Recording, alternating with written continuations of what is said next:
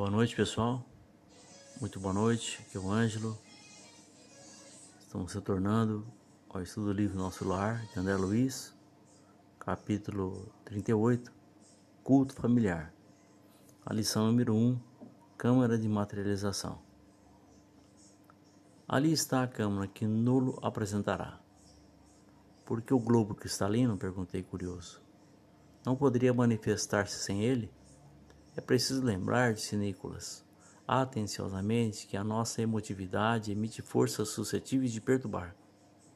Aquela pequena câmara cristalina é constituída de material isolante.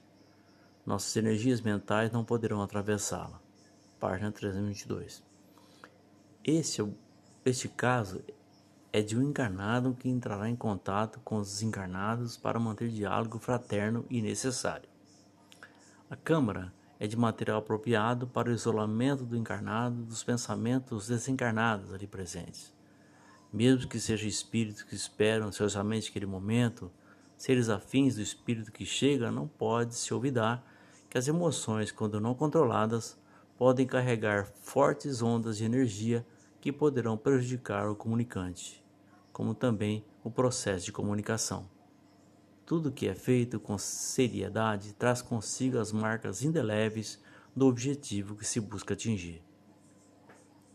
A lição número 2 seria um processo de ectoplasmia? Irmão, disse, enviemos agora a Ricardo a nossa mensagem de amor. Observei então, com surpresa, que as filhas e a neta da senhora Laura, acompanhadas de Lísias, abandonavam o extrato, tomando posição junto dos instrumentos musicais. Judite, Yolanda e Lísias se encarregavam, respectivamente, do piano, da harpa e da citara, ao lado de Teresa e Heloísa, que integravam o gracioso coro familiar. As cordas afinadas casaram os ecos de branda melodia e a música elevou-se cariciosa e divina, semelhante ao gorjeio celeste. Sentia-me arrebatado a esferas sublimes do pensamento, quando vozes argentinas embalaram o interior. Lísias e as irmãs cantaram maravilhosa canção, compostos por eles mesmos. Muito difícil fra frasear humanamente as estrofes significativas, cheias de espiritualidade e beleza. Mas tentarei fazê-lo para demonstrar a riqueza das afeições nos planos que a vida que se estendem para além da morte. Página 323 e 324. Seria este um processo de ectoplasmia entre planos? Na Terra, espíritos se utilizam do ectoplasma humano para poderem tomar forma temporária e se comunicarem com os encarnados, muito embora não seja um processo muito utilizado nos dias de hoje. O foi na época em que o Consolador Prometido, na presença da doutrina espírita, começava a emitir suas letras de amor pelas mãos sublimes de Allan Kardec, com o auxílio dos espíritos superiores. Até hoje, passei por muitas situações que mostravam que a materialização se dá de cima para baixo, não tenho conhecimento se a mesma cidade baixa para cima.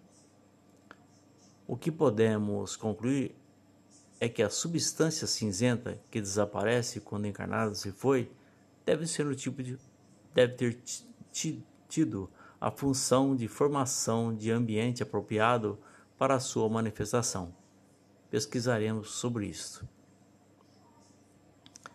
Lição número 3 sem facilidades. Ah, filhos meus, alguma coisa tenho a pedir-lhes do fundo de minha alma. Roguem ao Senhor para que eu nunca disponha de facilidades na terra, a fim de que a luz da gratidão e do entendimento permaneça viva em meu espírito. Página 327. Convenhamos, amigos do coração, o que queremos na terra é o contrário do que pediu Ricardo. Queremos facilidades, vida boa, sem sustos ou tropeços. Esta é a postura de boa parte dessa humanidade. Pode ser até justo, mas este não é o caminho que Jesus nos ensinou. Ele exemplificou que somente com trabalho, esforço e esmero é que se cresce e aperfeiçoa. Mas esta não é a nossa cultura momentânea, infelizmente. O espírito exposto a imensos desafios tem a oportunidade de, ao vencê-los, se tornar mais forte e maduro para novos desafios. Porque é assim que o processo de ascensão se faz. Quanto mais evoluído é o espírito, maiores são suas responsabilidades e sacrifícios. A conclusão.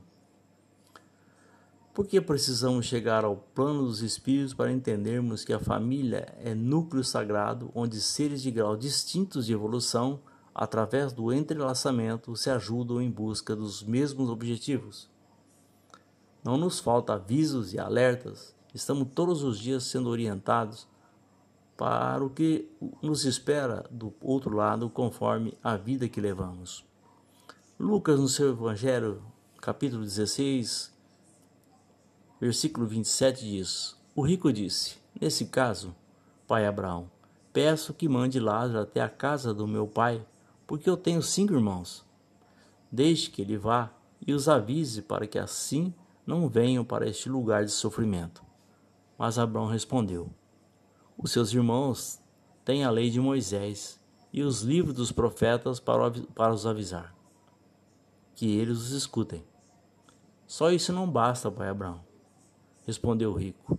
Porém, se alguém ressuscitar e for falar com eles, aí eles se arrependerão dos seus pecados.